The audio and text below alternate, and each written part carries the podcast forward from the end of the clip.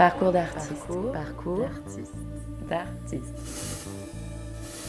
Metteuse en scène et directrice du théâtre Gérard Philippe de Saint-Denis, Julie Deliquet fabrique son art en collectif, avec une bande d'acteurs formidables, des objets chinés de ci de là, des textes classiques ou contemporains expérimentés à même le plateau, et beaucoup de plaisir. Tout part des acteurs, de leur présence intense, de leur sens de la situation, de leur inventivité, de leur jeu naturel sans être naturaliste.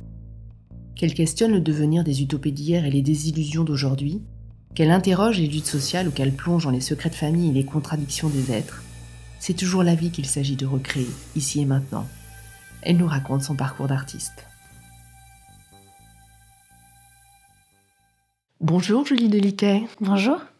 À 40 ans à peine passés, vous avez déjà créé une bonne dizaine de pièces. Vous avez pris en 2020 la direction du théâtre Gérard Philippe, Centre dramatique national de Saint-Denis. Il faut dire que vous avez commencé très jeune par le théâtre amateur à Saint-Germain-en-Laye, puis à la Maison de la Culture des Jeunes de Lunel, une ville située près de Montpellier. Comment a surgi cette étincelle qui a embrasé votre désir de théâtre? Des petites filles, euh, c'était mon hobby euh, favori euh, de créer mes petites pièces dans ma chambre, en vacances dans les granges. J'ai toujours fait ça et du coup c'était logique que les cours du mercredi après-midi soient voilà mon choix d'aller en théâtre plutôt que de faire de la danse ou de la musique ou autre chose. Et puis quand j'ai commencé, bah, j'ai plus jamais arrêté. En fait, ça a été très instinctif. Je me suis jamais dit qu'est-ce que je vais faire dans la vie. Je me suis toujours dit je ferai du théâtre. Et c'était pas parce que vous avez été une enfant de la balle, pas du tout. dans les salles de spectacle par vos parents. Non, non, non, j'ai pas du tout été au théâtre avant que moi-même j'y aille seule, adolescente et que je prenne l'initiative. Après, on lisait beaucoup à la maison. Euh, mon père faisait de la musique. J'avais un éveil à la, culture en général, mais pas du tout surdéveloppé. Euh, j'étais surtout amenée à être libre. Euh, chez moi. Donc, euh, je veux dire, la création, retourner ma chambre, faire une scénographie par week-end, j'avais le droit. Euh, on me fichait la paix. Donc, j'ai eu la, la, sensation, oui, d'avoir un terreau d'expression euh, libre et de pouvoir choisir quelle serait ma vie. Peut-être c'est ça que m'ont donné, en tout cas en tant qu'éducation, mes parents. Et ce plaisir, ce plaisir de pratiquer le théâtre, mm. euh, qu'est-ce qui l'attisait? C'était euh, un sentiment de pouvoir euh, être soi, d'être avec les autres? D'être avec les autres et de pouvoir être aussi plusieurs. J'ai la sensation que le théâtre m'amène cette notion un peu d'infini ou de multitude de vies, peut-être qui est une sorte de quête, c'est-à-dire que quand je disais que petite fille, j'avais un projet par week-end, je pense que c'était une manière de répondre à la semaine. Mais dans la semaine, je montais des spectacles à chaque récréation de cantine. Moi, je me disais, les gens qui ne vont pas à la cantine, mais les pauvres, qu'est-ce qu'ils loupent? C'est-à-dire, ces espaces-là, je les inventais. Et du coup, j'ai la sensation d'inventer euh, plusieurs formes de vie. Du coup, le faire avec les autres, c'est sûr que j'ai jamais imaginé et j'ai jamais fait de spectacle toute seule ou vraiment quand j'avais pas le choix, euh, euh, quand j'étais petite fille et que ma sœur était encore trop petite pour y participer. Mais c'était ce désir, oui, de partager avec les autres et de s'inventer un monde. Vous avez donc pratiqué en amateur pendant de nombreuses années, puisque euh, vous faites partie d'une troupe semi-professionnelle, et entre la cinquième et la terminale, vous tournez beaucoup dans l'Hérault et ses environs.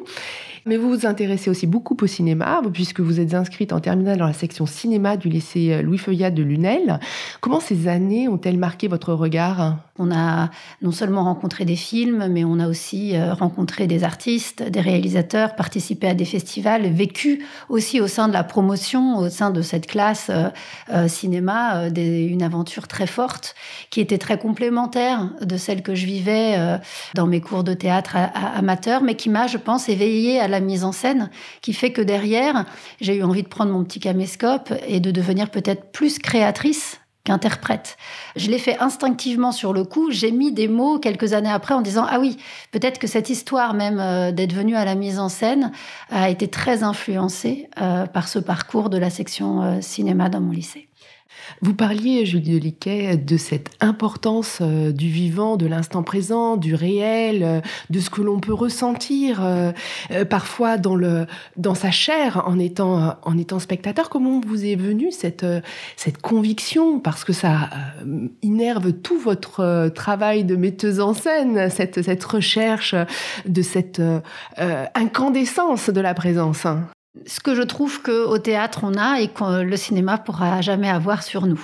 C'est-à-dire cet instant partagé qui fait qu'on est euh, des vivants face à d'autres vivants euh, et qu'on partage un temps réel, dans un monde réel, dans une actualité réelle, dans une porosité et du coup une fébrilité, une mortalité réelle.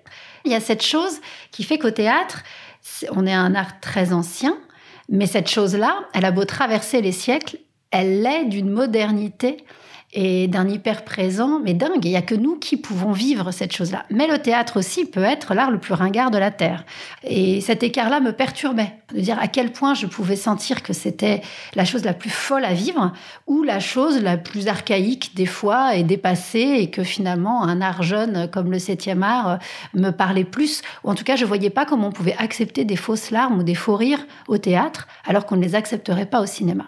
Donc ça a été ma quête de se dire, cet instant partagé, comment le rendre premier de tout et que ce moment présent, j'en fasse un, presque un manifeste. J'ai poussé ce curseur qui fait que tant que je vibre moi et que j'ai la sensation que oui, on invente du théâtre, mais quand même cette invention est tellement présente que ça me perturbe et que je n'en vois pas les contours et que je me dis finalement c'est la vie, face à la vie. Cette expérience-là, j'ai ben, à chaque projet, à chaque euh, stage, à chaque euh, à chaque moment de ma carrière, j'essaye de, en tout cas, d'en prendre soin et de trouver des astuces, des, un fonctionnement ludique pour pouvoir la provoquer à chaque instant. Est-ce qu'il y a un spectacle en particulier qui vous a marqué, euh, qui a orienté votre démarche d'artiste?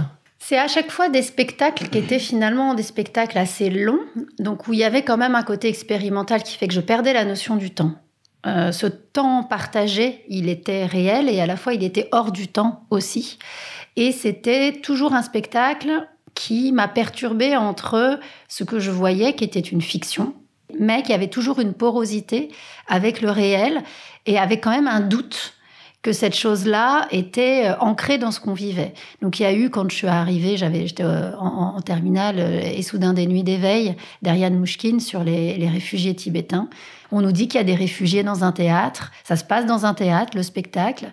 Moi, je ne le sais pas, mais je suis assise à côté d'une actrice qui, à un moment donné, dit euh, il faut les aider, il faut monter des lits de camp. Elle déchire la banquette et en une seconde, j'ai cru qu'il fallait le faire. J'ai cru qu'il y avait 200 réfugiés qui allaient arriver.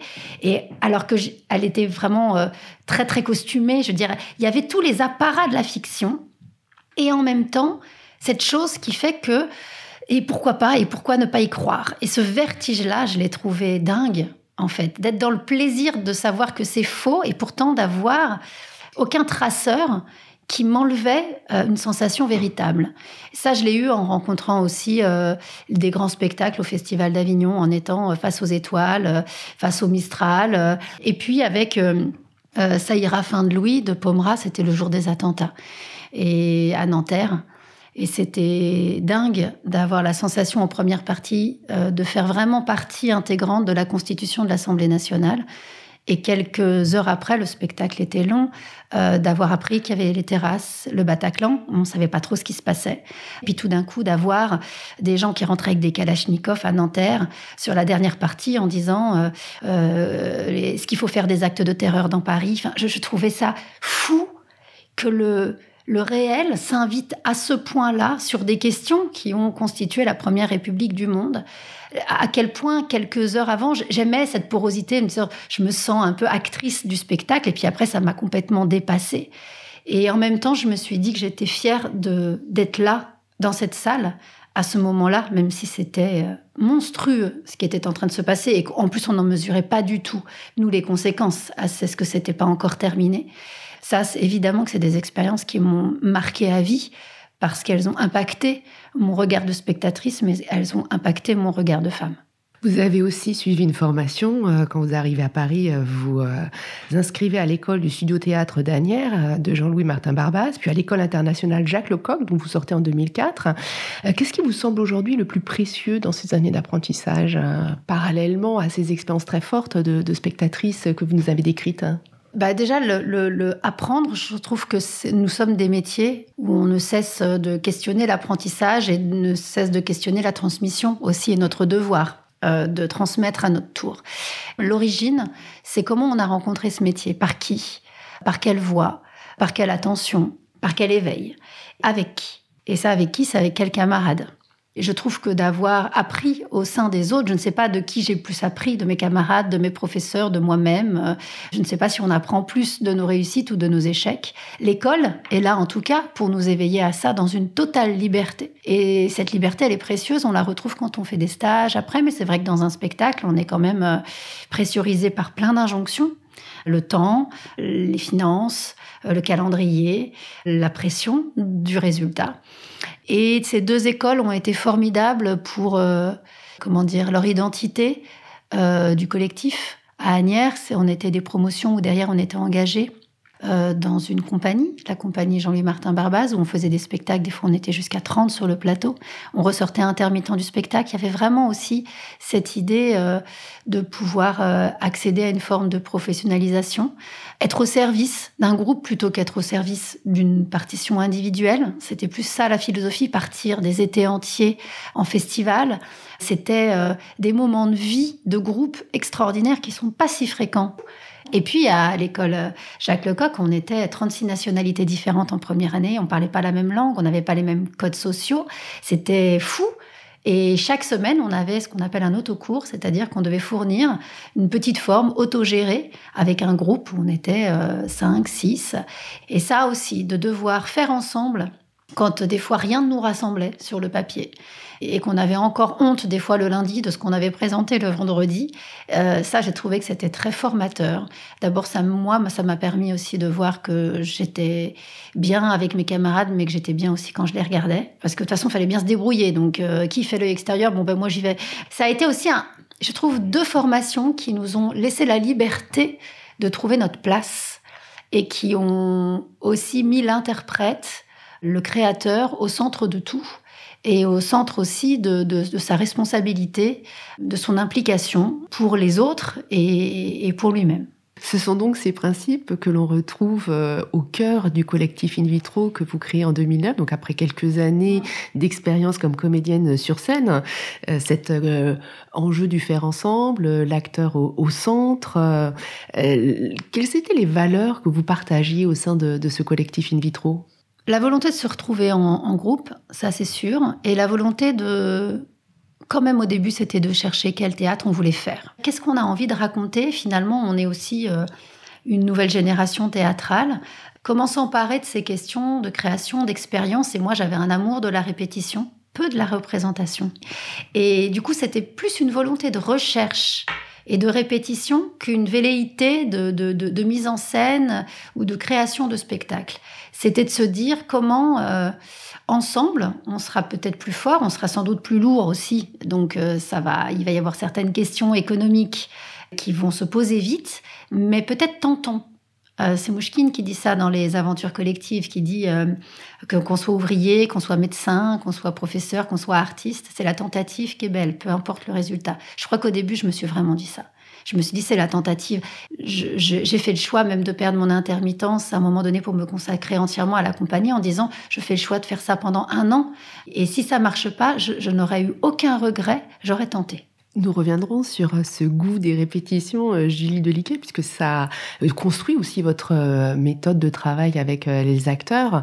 Mais revenons en 2009, vous mettez en scène avec le collectif In Vitro Dernier remords avant l'oubli de Jean-Luc Lagarce, qui raconte des retrouvailles entre amis dans les années 80. On est dans une maison qui est d'une certaine façon le vestige d'un amour passé. Et vous y abordez un thème qui va dessiner un fil rouge dans votre travail. C'est cette génération des baby-boomers nés après la guerre, engagés dans la révolution de mai 68.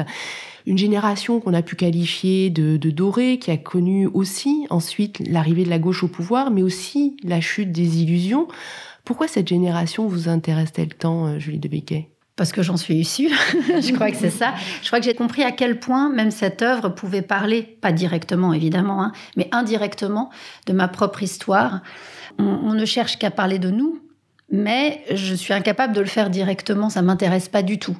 Donc, le fait de parler euh, de la génération de nos parents était une façon pudique de pouvoir parler de notre héritage à nous, mais de pouvoir en faire aussi des fictions et des histoires, des critiques, euh, des drôleries, euh, une violence. donc, ça a été reconvoqué aussi tout ce passé pour moi de créatrice de petites filles à la campagne, dans mes granges, dans ces endroits qui étaient quand même des endroits d'hyper liberté, euh, un peu issus euh, du terreau babacool de mes parents, euh, dans laquelle moi je me faisais une petite place de fiction et d'invention. Et à travers ces premiers spectacles, ça a été comme si j'ai reconvoqué en fait ces, années un peu de créatrice dans l'ombre, comment m'accaparer euh, du réel, c'est-à-dire le terrain de jeu de mes parents qui était leur propre maison, et en faire euh, mon histoire à moi. Ça, je mets des mots aujourd'hui, j'aurais été incapable de le faire évidemment en 2009. Vous questionnez à travers ces euh, spectacles, donc il y a eu Dernier remords avant l'oubli, puis ensuite vous avez monté La noce chez les petits bourgeois de Brecht, ça c'était en 2011, qui est presque comment les parents que l'on retrouverait dans Dernier remords avant l'oubli ont, ont, vécu. Puis vous enchaînez avec une création collective en 2013, Nous sommes seuls maintenant. Donc à travers ce qui va former une trilogie mhm. que vous intitulez euh, Des années 70 à nos jours, il y a la question aussi de cet héritage comment nous, générations qui venons après, pouvons-nous avoir l'espace de respirer, avoir cet espace de liberté, puisque la liberté, elle a presque été euh, euh, captée par cette génération qui nous explique euh, que eux, ils ont tout fait, et que voilà, que faire. Exactement. et la liberté et la notion de jeunesse. C'est-à-dire qu'à partir du moment où leur jeunesse est rentrée dans les livres d'histoire, parce qu'ils ont vécu ces années-là à 20 ans, ça m'a questionné sur euh, nous, nos 20 ans et la sensation d'être un peu plus vieux qu'avant l'heure. Euh, c'est-à-dire cette éternelle jeunesse-là qui était euh, inscrite. C'est cet âge d'or aussi, parce que faut penser que c'était se battre pour obtenir mieux, pas pour récupérer ce qu'on a perdu. Donc ça, c'était très différent aussi de ce qu'on pouvait ressentir nous. Ça posait la question, mais que pose en fait, moi j'ai parlé de cette génération-là parce que c'est celle d'avant nous, mais je veux dire, c'est des questions euh, qui sont euh, perpétuelles. Et pour moi, je n'ai jamais séparé cette question-là de celle de nos enfants derrière. C'est-à-dire, euh, quelle place on nous donne, mais quelle place nous aussi on va laisser et comment être en lien avec la, nouvelle génération qui arrive. Alors quand j'étais dans la trilogie, on était certains à avoir déjà des enfants, mais ils étaient vraiment euh, petits, donc c'était vraiment la, question de, très embryonnaire de la génération qui, arrive. Et puis là, aujourd'hui, nous, nous sommes les quarantenaires qui ont l'âge de, des personnages que j'ai mis en scène en 2009, et du coup, euh, ceux qui ont 20 ans euh, et celles qui ont 20 ans, ben, c'est celles et ceux qui, commencent dans un contexte bien difficile aujourd'hui euh, bah, ce métier. Vous abordez cette euh, question de la jeunesse euh, qui résonne aussi beaucoup avec que sont nos utopies devenues. comment est-ce qu'on se débrouille avec avec les rêves, les rêves qu'on ne va pas réaliser. Est-ce que c'est ça qui vous a amené à Tchekhov puisque vous montez ensuite Vania en 2016, Mélancolique, un montage entre les trois sœurs et Ivanov. Donc c'est comme, euh, comme dit Vania, mon heure est passée, il est trop tard. C'est ça qui vous a amené à plonger dans cet univers tchécovien? Je reconnaissais à travers Tchékov toute la question de se sentir vieux avant l'heure, de questionner la, la fin d'un monde et le début d'un autre. Moi, je suis pas du tout quelqu'un de, de, de, passéiste, de nostalgique. Ces critiques-là, elles étaient pour faire des fictions. Euh, Tchékov, euh, ce qui m'a plu aussi par-dessus tout, c'est cette façon expérimentale d'enfermer des humains le temps d'une saison, euh, de se dire comment faire communauté, comment faire ensemble quand c'était pas prévu. Et, du coup, je trouve que c'est sociétal, c'est politique, mais c'est théâtral aussi, terriblement, de voir comment il prend soin de, de, mettre en scène ces hommes et ces femmes. il a une attention particulière sur les personnages féminins. Et la question de l'ennui, me parlait beaucoup parce que moi, c'est aussi par peur de m'ennuyer que je crée. Mais du coup, pour moi, l'ennui est créateur. J'avais pas du tout envie que, les spectacles soient ennuyeux. Ou pour moi, quand on s'ennuie, on essaye de, contrer l'ennui. Donc, on invente. Et je trouvais ces personnages très courageux de s'inventer un temps les uns avec les autres, alors que souvent cette invention-là, elle, est vaine puisqu'elle va s'arrêter et que les personnages vont retourner à leur solitude et à leur quête intime. Je trouve que Tchékov, pour ça, c'est un puissant fond. C'est un puissant fond et d'ailleurs vous continuez d'explorer ces âmes qui se dénudent euh, par frottement avec euh, bah, la famille, euh, avec, avec les autres à travers les prochains spectacles. Fanny Alexandre d'après Bergman et un conte de Noël d'après Desplechin. Vous plongez vraiment au cœur des cellules familiales. Qu'est-ce que révèle la famille des êtres et de la société? La famille, pour moi, c'est une communauté. C'est-à-dire que je, je, ne traite jamais la famille au quotidien. C'est la famille dans les réunions. Donc, c'est pour moi, c'est des, c'est une communauté éphémère où chacun joue son rôle. Ça n'est pas des vraies personnes qu'on qu'on ne verra jamais qu'ils sont vrais. On verra qu'est-ce qu'ils représentent de manière psychanalytique euh, les uns pour les autres parce qu'il y a ce passé qui est généalogique. Mais ça, ça fonctionne avec les liens du travail, ça fonctionne dans les liens d'une troupe, ça fonctionne avec Dernier remords avant l'oubli quand on a un passé amoureux. En fait, c'est qu'est-ce qui fait que l'autre nous écrit? Évidemment que plus on a de passé, plus on a de généalogie, plus il y a même des généalogies avec les fantômes, avec euh, ce qui s'est passé même euh, avec les générations précédentes, plus cette chose-là, elle est complexe et plus des auteurs comme Bergman, comme Desplechin s'en sont emparés euh, de manière magnifique. Donc c'est une expérience. Mais on n'est pas loin de faire ça quand on monte un spectacle. Hein. Une répétition, c'est une expérience. Hein. On sait qu'on est là pour un temps. On n'avait pas de, pas de passé, en tout cas pas tous comme ça au même moment. On ne sait pas vraiment quel sera notre avenir. Par contre, il faut travailler dessus. Donc c'est ça être acteur, c'est agir sur. Mais j'ai l'impression que mes personnages, c'est toujours des acteurs. C'est des personnages qui agissent sur leur destinée pour ne pas sombrer, pour briller ou pour jouer. Ils se mettent en scène, ils se mettent en spectacle parce qu'ils sont toujours sous le regard des autres. Et c'est ce que je fais de manière expérimentale, c'est-à-dire que les personnages sont toujours regardés par d'autres. Donc on ne sait pas, c'est ce qu'ils disent, ils le font parce qu'ils savent qu'ils sont entendus. Donc est-ce que c'est vrai, est-ce que c'est faux? Et après, j'invite un autre acteur qui est le public, qui lui-même fait pareil, qui observe soit ceux qui parlent, soit ceux qui observent ceux qui parlent. Donc il y a aussi une manière de remettre cette idée de la communauté bien plus grande que juste celle de la fiction, c'est de se dire que finalement on va tous travailler sur le fait que pendant deux heures, trois heures, le spectacle va être mis en action par ces personnages actifs et du coup ces humanités avant tout qu'on essaye de déployer et qui vont euh, effectivement vivre et traverser ce chemin qui des fois dure une journée, des fois dure trois jours, des fois dure une saison, des fois dure une saga. Et que ce temps-là, il va être partagé et qu'on va assister à, sa métamorphose. C'est toujours ça aussi. Oui, parce qu'on voit ces personnages se débattre avec les liens qui les retiennent, avec leurs inspirations qui essayent de les tirer. Donc il y, a, quelque chose de ce tiraillement, de, cette humanité qui, hésite et qui fait que nous, en tant que spectateurs, euh, on est avec eux parce que euh, est nous aussi tiraillés au quotidien. On a personne n'a la réponse. Eux ne l'ont pas, nous ne l'avons pas, mais nous cherchons ensemble. D'où le fait que le rapport au passé, euh, il est juste intéressant pour moi dans la partie immergée, c'est de se dire que évidemment que ce qui est dit n'est pas forcément euh, ce qui se passe ou n'est pas forcément euh, véritable.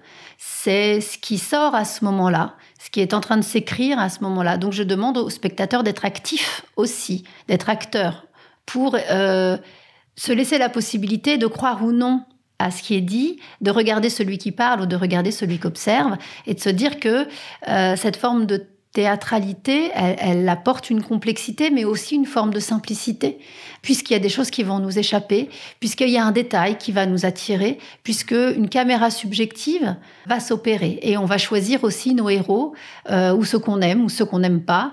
Je, laisse un, un, choix comme ça exprès. Je ne veux jamais orienter trop la mise en scène, mais laisser la possibilité aux spectateurs de faire le même travail que je fais moi, c'est-à-dire me laisser libre euh, de poser mon regard, de voir ce qui m'attire, de voir là où j'ai pas le choix, euh, parce qu'un focus est, opéré par toute la distribution et du coup je, je la suis avec elle.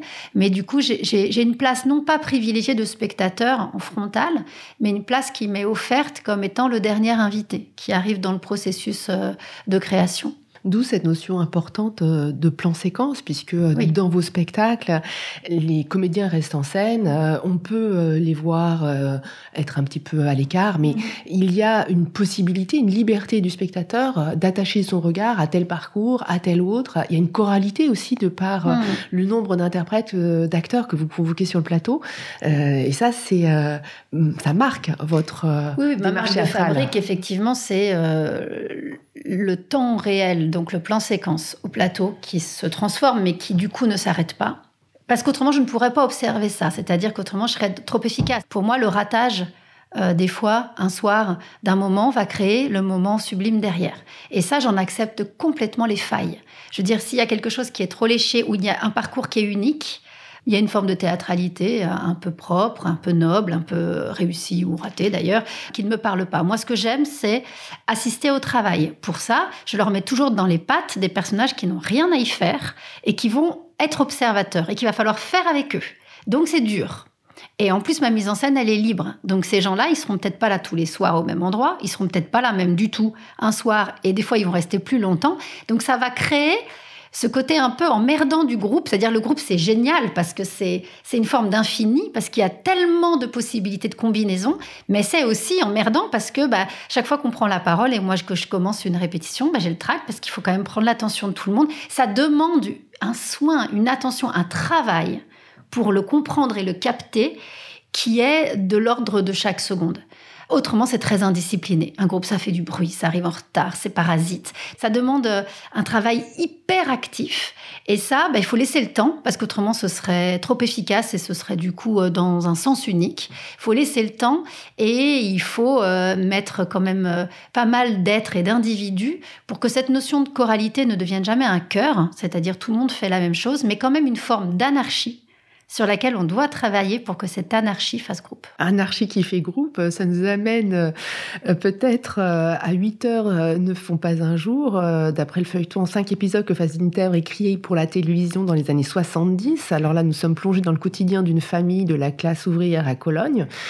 Il est question d'émancipation, de violence conjugale, de mépris de classe, mais aussi d'autogestion, de changement de société possible, mhm. puisque ça s'ouvre quand même sur une perspective, sans dévoiler la fin, mais une perspective engageante. Donc autant de sujets qui restent euh, d'actualité. C'est important pour vous de porter un théâtre engagé dans les enjeux de société? C'est important en tout cas qu'il y ait toujours une porosité entre ce qu'on traverse, ce qu'on vit, pas de front. Encore une fois, je ferai jamais un théâtre documentaire, j'en suis pas capable en tant que créatrice et je suis pas capable de monter un spectacle si c'est grave. Je dois toujours retrouver cette notion de petite fille, de faire quelque chose par instinct. Je me rends compte souvent que cet instinct, a posteriori, en fait, intellectuellement, il était très ancré sur euh, des valeurs importantes, sur un besoin vital de parler de ça. Mais je m'interdis de le voir trop tôt, cette chose-là. Je, je, veux vraiment que ce soit une rencontre lors de l'adaptation ou des répétitions entre l'œuvre et moi, et de se rendre compte à quel point cette œuvre parle de moi, de nous, et, même est ancrée dans, complètement dans mon projet de directrice euh, du, Centre dramatique national de Saint-Denis, est ancrée euh, dans la banlieue, dans des questions ouvrières euh, qui ont une mémoire encore vive. Mais tout ça, ça a été comme une rencontre. Après, s'il n'y a pas cette porosité entre le réel et la fiction, je n'aurais pas du tout la sève de mener un spectacle. Par exemple, on me demanderait de monter quelque chose, une commande par exemple. Mais alors, ce serait impossible. Je veux dire, monter un spectacle, même faire juste un spectacle en dehors de. C'est vraiment pas mon truc. Je ne sais pas faire ça. Et j'ai besoin d'abord de croire que c'est toujours le, celui-là et peut-être le dernier. Donc d'avoir un rapport quand même euh, de première fois. Je m'autorise toujours à ce que ce soit une première fois. Et donc cette première fois reconvoque, on va dire, une matrice originelle. Donc j'ai l'impression de chercher à peu près toujours la même chose, Seulement, à chaque fois, j'ai l'impression de le chercher pour la première fois, alors que j'ai un passé, parce que je change de support. Et ce support-là, il bouge en même temps que je bouge. Donc, euh, ce spectacle-là, il, euh, est comme un, une première fois, un, comme, un manifeste, j'ai la sensation, euh, qui il ramène à plein de choses de la trilogie des années 70 à nos jours, mais avec un autre regard. Je suis plus âgée, plus tendre, plus émancipée aussi sur la confiance que j'ai dans notre génération et dans celle qui arrive. Du coup, il y a comme, une, comme une rencontre entre les origines d'in vitro et puis la place qu'on a prise aujourd'hui et notre responsabilité aussi à la prendre. Euh, non pas pour nous-mêmes, mais pour les autres et pour euh, celles et ceux qui vont suivre ou celles et ceux qui sont euh, en face du théâtre et dont on aimerait qu'ils passent la porte. Parce que c'est aussi notre mission de faire un théâtre public euh, exigeant, populaire, qui amène à l'invitation. Et cette œuvre de Fassbinder qu'il a pensée pour la télévision, c'est la première fois qu'il passait par, ce média-là. Il avait bien conscience qu'il allait toucher un public qui n'allait pas voir ses pièces et ses films. Et cette œuvre-là, elle, elle m'a beaucoup inspirée et portée par ses valeurs, qui étaient celles de Fassbinder à 27 ans, en, en RFA en 72, mais que j'ai vraiment réussi à prendre à notre endroit en 2021 à Saint-Denis avec euh, une troupe d'hier, euh, de maintenant et de demain, parce que c'est un intergénérationnel solidaire, et, de pouvoir en faire théâtre tout en étant dans une œuvre euh, complètement vintage, parce qu'on ne la décontextualise pas, ce serait impossible, puisque notre société a changé, mais quand même, c'était une Europe qui était en train de se construire. Cette Europe-là, c'est la nôtre aujourd'hui. Il n'y a pas de nostalgie du tout dans cette mise en scène, parce que ce qu'on en tire, c'est plutôt le courage de continuer, le courage euh, de se dire allons-y, nous aussi, euh, osons les utopies, osons parce que c'est possible. Et c'est possible euh, tant qu'on est ensemble. Ces personnages-là, il n'y a pas de héros, ils sont pas syndiqués, ils sont pas politisés, ils sont souvent dans des vraies difficultés. Et c'est pour ça qu'ils inventent des solutions. Sans la difficulté, donc sans la déconstruction, il n'y aurait pas cette phase de reconstruction heureuse bah, c'est aussi euh, un modèle. Enfin, moi qui ai euh, été à Saint-Denis euh, lors de la crise sanitaire, on se rend compte à quel point aussi, quand les gens sont en difficulté, à quel point ils deviennent des héros parce qu'ils inventent des solutions solidaires ensemble. Le terreau associatif, le terreau solidaire, il a été vraiment exemplaire. On n'en parle pas assez. Et, ces gens-là font des grandes choses par la résistance. Alors là, c'est poussé dans le spectacle, puisqu'ils y arrivent. On ne sait pas s'ils y arriveront demain. C'est la question que pose Fassbinder. Nous, on sait que le demain, bon, on, en connaît quand même la suite. Donc, euh, mais ça rejoint aussi cette idée de, de tenter. Et tenter tout seul, c'est vertigineux. Tenter ensemble, déjà, euh, c'est ce courage-là, il arrive. Cette insolence-là, elle monte. Et puis les idées, l'invention, euh, l'imagination au pouvoir, eh ben, elle prend le relais. À vous écouter, Julie Deliquet, on comprend que vous avez une démarche expérimentale, euh, empirique, in vitro d'ailleurs, euh, c'est euh, ces expériences qu'on fait pour voir ce goût des premières fois.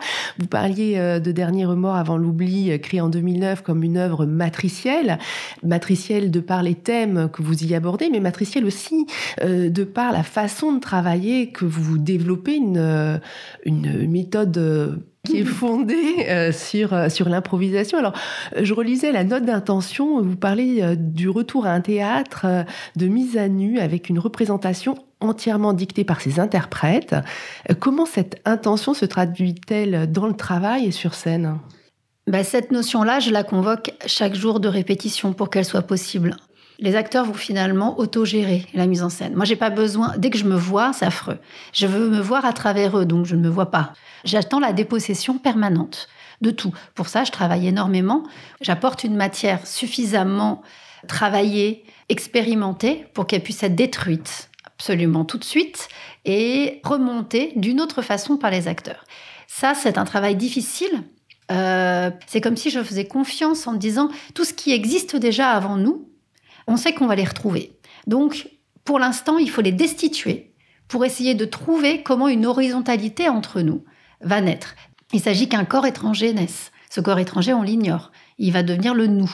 Ça, du coup, je le mets en expérience chaque jour avec euh, une structure que je nomme, avec un titre original, avec un endroit de scénographie que j'ai euh, priorisé pour le moment, avec euh, une petite conduite lumière, son. Tous les corps de métier sont au service de ce passage éphémère, très hum, exigeant, qui demande beaucoup de travail, qui va être passé un par jour. Donc on a un spectacle par jour, on a le track comme un jour de première, en sachant qu'on va mettre toute notre énergie sur ce passage du lundi et que le mardi, il y en a un autre. Vous prenez le texte, vous en enlevez les mots, vous en notez euh, La, facture et vous gardez les intentions que vous réimprovisez? Non, je garde plutôt la matière du texte que je décompose et recompose de manière unique et je lui trouve un contexte original. En fait, je trouve une situation qui n'existe pas dans l'œuvre, là qui est mon, mon, dada, mon terrain de jeu à moi. Donc je, je vais créer un endroit totalement inconnu, je vais raconter une histoire, un scénario à mes acteurs, dans lequel va se nicher du texte, mais qui du coup va être découvert comme une première fois, puisque mis dans un contexte totalement original. Ce contexte-là, il n'est pas créé pour rien. C'est souvent d'ailleurs celui-ci qui va faire que ces situations-là vont arriver au spectacle. Parce que quand je prends une œuvre, je m'arrange toujours pour ne jamais la jouer euh, dans le contexte où elle a été écrite. Alors si c'est une œuvre de cinéma, bien sûr, je vais jamais reprendre la mise en scène ou des lieux. Mais dans des œuvres aussi de, de théâtre, j'essaye de recomposer le plan séquence à, ma mesure pour essayer de lui retrouver une, première fois originelle. Et ça, je le mets à l'épreuve tous les jours de la première partie des répétitions, donc en gros pendant 5, 6, 7 semaines, qui fait que j'arrive à une composition extrêmement tardive. Et donc, cette recomposition-là, si elle doit perdurer pendant les premières représentations, on la continue parce qu'on est, on est vraiment entraîné à cet exercice de faire, défaire, refaire et d'y accorder à chaque fois un soin. Ça ne veut pas dire que des passages expérimentaux extrêmement réussis vont laisser beaucoup de traces. Et ça ne veut pas dire que des fois certains ratages vont pas être totalement névralgiques euh, d'un instant qui va irradier toute la création. Donc ça aussi, on en a fait l'expérience. Du coup, on garde ce souvenir-là que pendant la, la, représentation, jamais rien n'est gagné, mais jamais rien n'est foutu non plus. Parce qu'on en a vraiment eu l'entraînement, euh, les acteurs ont été les bâtisseurs réels, les ouvriers de la dramaturgie. C'est une sorte de, création instantanée que vous leur demandez euh, de se renouveler euh, sans cesse. C'est pour retrouver la nécessité, un jeu naturel sans être naturaliste? Exactement, c'est retrouver la, vitalité, c'est-à-dire euh, le naturalisme, on n'aura pas le temps parce que ce sera trop inconfortable pour que ça, ça arrive. Le naturel, c'est de toute façon ce qui va parler en premier parce qu'on n'aura pas le choix, parce que faire plus compliqué, c'est déjà trop compliqué. Donc c'est trouver cet instinct-là du vivant presque animal, presque enfantin et de trouver cette chose du jeu ensemble et de se dire si je m'accroche pas à l'autre, tout seul, j'y arriverai pas. C'est trop difficile ce qu'elle nous demande, Julie. Et, il faut surtout pas penser que le lendemain, il y en a une autre. Autrement, on se dit, je passerai pas la semaine. Mais moi aussi, hein.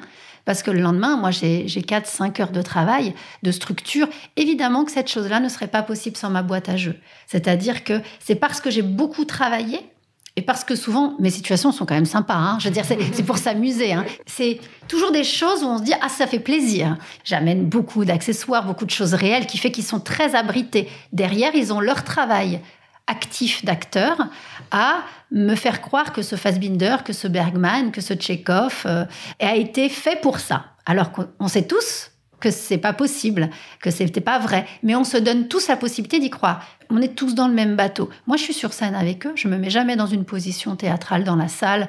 Le théâtre doit venir à moi. Je me dis que quand le théâtre viendra aux spectateurs, ce sera plus tard, quand on sera plus aguerri.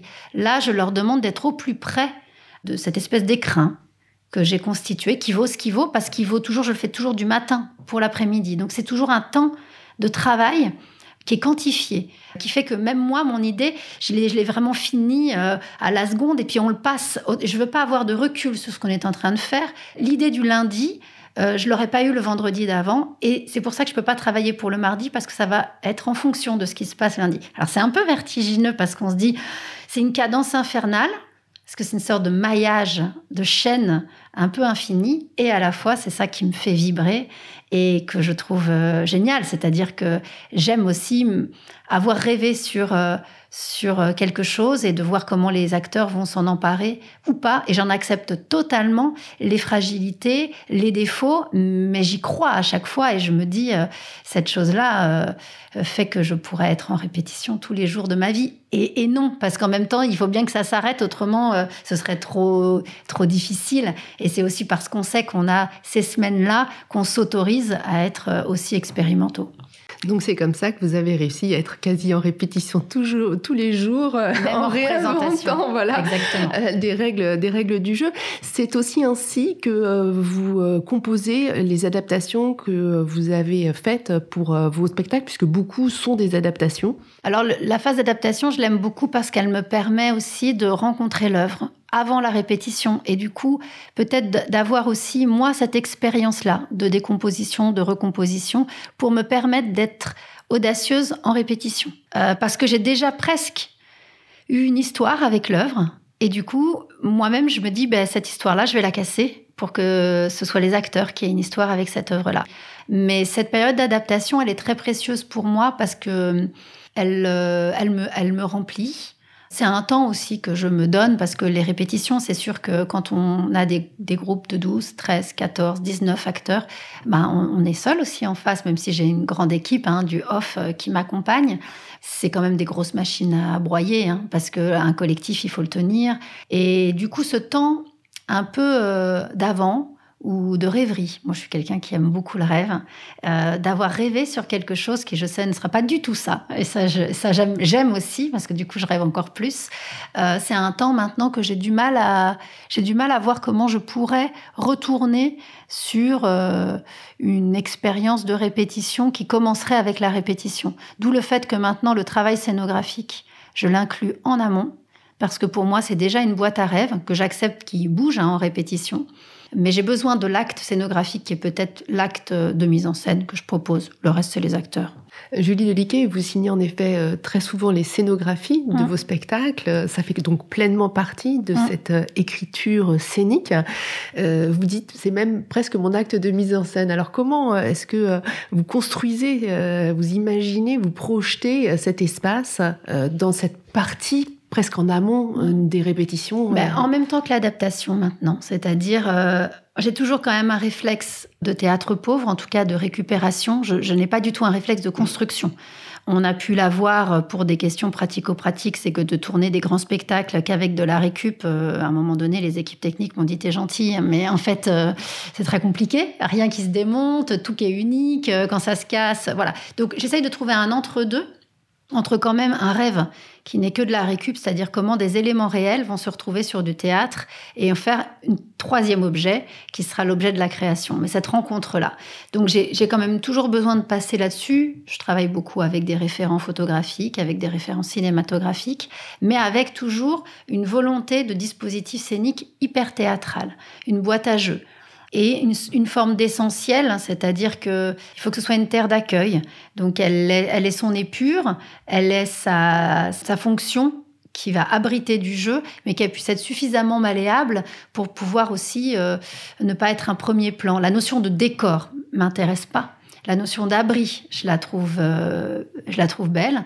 Et puis j'aime les matières, j'aime les objets, j'aime les meubles, j'aime les maisons. Euh, enfin, j'aime, oui, tout ce qui, tout ce qui fait abri raconte quelque chose des hommes et des femmes. Donc euh, cette notion-là de maison, c'est quelque chose qui raconte, je trouve, quelque chose de fort. Donc je, je me pose pas tant des questions de décor que des questions de quel mur, euh, quel, euh, est-ce que c'est les, murs des gens en bifrontal? Est-ce que c'est est -ce c'est des murs de, de frontal? Est-ce que qu'est-ce qui va nous servir d'écrin pour ce théâtre-là que je souhaite qui convoque des images cinématographiques, mais qui puisse être dans un dispositif ultra théâtral ce qui est intéressant, c'est que vos décors portent une histoire. Les objets que vous amenez sur scène, ils sont usés, ils ont été utilisés, ils ont un passé, et que euh, ils sont partie prenante au fond du récit qui va se déployer. De toute façon, si un objet ne joue pas, je l'enlève. Au début, j'amène beaucoup de choses. Tout ce qui est un acte décoratif partira. Mais ça, c'est valable pour tout que ce soit pour les musiques, que ce soit pour les costumes, que ce soit pour les objets, que ce soit pour les actes de mise en scène, à partir du moment où la mise en scène se voit, elle n'agit plus sur euh, les acteurs et les actrices, elle s'en va. Je veux dire, c'est, il faut pas se faire plaisir. Enfin, moi, je me fais pas plaisir. On peut le faire en répète. On le fait. Hein.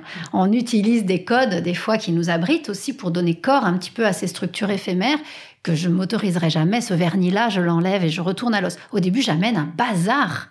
C'est-à-dire, c'est, les Emmaüs, Emmaüs total. Hein. Je veux dire, j'emmène beaucoup, beaucoup. Puis, euh, à la fin, j'enlève, j'enlève, j'enlève. Presque, je reviens à une page blanche. En tout cas, la nécessité de ce qu'il faut garder. Mais les acteurs et les actrices leur demandent aussi de participer à ce travail-là. Ils amènent aussi des objets à eux qu'ils vont donner. Ils vont faire un don. Ils vont laisser une trace d'eux. Alors s'il y a un objet euh, qui résiste euh, à, la question de la nécessité, je crois que c'est la table, ah parce que dans tous vos spectacles, il y a un moment à table.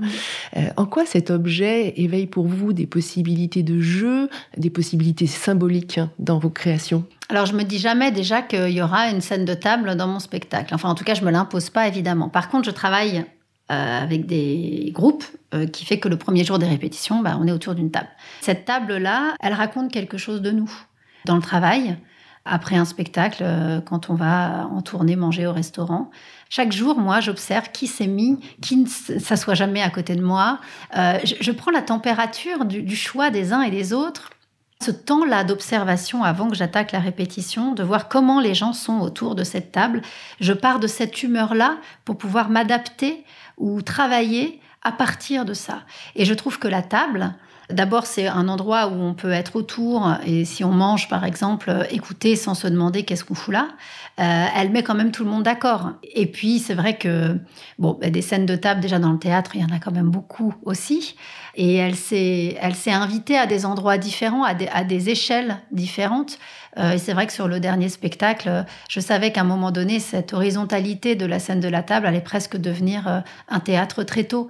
Donc j'allais euh, presque radicaliser ce retour à la table et que la dernière image du spectacle puisse être la première image de celle du premier jour des répétitions, puisque c'est exactement la table que j'avais mise en place quand on a rencontré l'équipe et qu'on s'est assis sur scène. On avait la chance de commencer déjà dans le décor et que cette mise à nu de ces tables très tôt, eh ben, elle racontait aussi un petit peu sur euh, qu'est-ce que c'est de façon anarchique faire communauté, euh, faire théâtre, faire démocratie, euh, faire ensemble.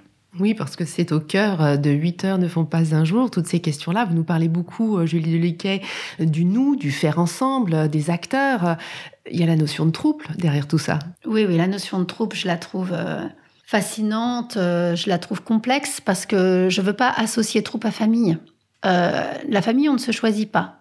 La notion de troupe, il y a une notion de choix, il y a une notion de passé, il y a une notion euh, d'avenir, et il y a une notion de temps présent, qui est celle qui est là à ce moment-là.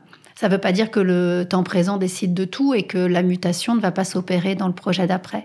C'est cette idée de cohabitation avec un terrain de mémoire, parce que sans la mémoire, il n'y aurait pas la troupe, mais un terrain d'avenir, c'est-à-dire bah, de nouvelles personnes qui viennent aussi régénérer, re-questionner, provoquer. Euh, et cette mémoire-là, qui, si elle n'est pas en évolution et, euh, en mutation, bah, devient une famille avec le rôle qu'on a chacun à y jouer. Et ça, je veux pas du tout, puisque nous, le but étant à chaque fois de revenir à une première fois. Cette première fois sans passer elle serait triste parce que du coup, ça, reviendrait à faire euh, des spectacles et puis après un autre spectacle. Mais sans réinterrogation de nouvelles personnes, il n'y aurait pas la fertilité et l'expérience aussi de faire ensemble, c'est-à-dire faire ensemble, c'est comme euh, chaque semaine avec, euh, avec euh, les, groupes éphémères de, de, l'école internationale Jacques Lecoq. Et eh ben, je me disais, c'est fou, des fois j'avais l'impression d'être dans le groupe le plus pourri, et c'est là où on faisait le truc le mieux, et des fois j'étais avec mes plus grands camarades, et puis c'est pas là où on a été le meilleur. Cette chose-là, elle reste quand même impalpable. Qu'est-ce qui fait que un groupe va s'entendre, pas s'entendre? Et si ça c'est pas mis au centre même de ma recherche. Cette chose-là, elle est un peu... Euh, elle devient trop camarade, elle a trop euh, de facilité, elle, devient trop virtuose. Il y a quelque chose qui s'arrêterait où on, commencerait à se singer nous-mêmes, euh, même si c'est des choix très difficiles d'avoir tout appris auprès de mes acteurs et mes actrices et de ne pas pouvoir les engager tous sur chaque projet. Ça, ça a été un moment en tout cas très douloureux pour moi, de faire ce constat que j'avais la nécessité et le besoin de devoir faire toujours arriver des forces vives. Ça voulait dire que euh, ceux des origines ne pourraient pas être dans tout et qu'il y allait avoir aussi une mutation et sa métamorphose. Et que finalement, la seule personne qui était vraiment sûre d'y rester, c'était moi. Alors ça, c'était pas un constat très glorieux, euh, parce que c'est pas comme ça que j'avais imaginé cette utopie-là. Mais en même temps, si moi, je ne suis pas vraiment la garante de cette expérience-là, euh, je vais courir après ce que je cherche et du coup, je vais pas le faire bien. Donc, j'ai pas le choix. Vous avez d'ailleurs euh, travaillé avec d'autres troupes, la troupe de la Comédie Française à deux reprises. Et puis là, dans cette dernière création, 8 heures ne font pas un jour, vous avez embauché euh, des jeunes artistes que vous aviez croisés dans une expérience euh, de transmission que vous avez menée à l'école de Saint-Étienne. La transmission, c'est important pour vous? Ah, C'est primordial. Je pourrais plus faire de spectacle si j'étais pas dans la transmission. Cette part de recherche dans la transmission, elle est magnifique parce qu'on fait pas ça pour nous-mêmes, on fait ça pour les autres. Donc euh, ça nous fait poser des questions radicalement sur euh, ce qu'on cherche en tant que théâtre puisqu'on veut que le transmettre, le donner aux autres. Et du coup ça nous fait bouger en tant qu'artiste, en tant que personne de manière fondamentale et moi aussi ça m'allège dans le sens où je me sens euh, utile, nécessaire dans ce pourquoi on fait des spectacles. Euh, encore une fois, moi, sortie de son contexte, euh, je, fais des spectacles parce que je m'inscris vraiment dans une démarche de théâtre public. Donc, euh, je ne peux pas faire que des spectacles. Et la transmission, que ce soit en milieu amateur, en milieu professionnel, avec des apprentis comédiennes et comédiens, ça fait vraiment partie intégrante de mon travail. J'aurais pu être prof aussi, hein, très sincèrement. Vous allez créer prochainement Fille 2 avec Leila Anis et Lorraine de Sagazan. Mhm. Qu'est-ce que c'est que ce projet? C'est un projet participatif, collaboratif, collectif autour de la question de la femme et du territoire. Euh, cette idée du faire ensemble, évidemment que je suis en train de le décliner de manière un peu moléculaire sur tout mon, mon projet. J'ai une attention particulière euh, faite aux femmes, que ce soit les artistes femmes sur euh, le fait que j'ai deux artistes associés, une autrice, Laïla Anis, et une metteuse en scène, Lorraine de Sagazan, pour aussi apporter mon soutien. En termes de coproduction, il faut penser que les distributions et les programmations sont de plus en plus paritaires, en tout cas tendent à l'être. Euh, les partages des moyens de production, on en est encore loin. Euh, les inégalités dans nos métiers demeurent. L'accès aux grands plateaux euh, est bien plus difficile pour les femmes. On est rangé dans la case de l'émergence bien plus longtemps. Des grandes institutions comme le Festival d'Avignon et le Palais des Papes ont quand même été pas du tout partagées, puisque à part Ariane Mouchkine en théâtre, aucune femme française n'a eu ces plateaux-là. C'est encore une réalité dingue. Je veux dire, imaginez s'il y avait jamais eu d'hommes au Palais des Papes. Enfin, on se dirait, mais qu'est-ce qui se passe? C'est pas possible. Mais cette chose-là, elle est encore acceptée aujourd'hui.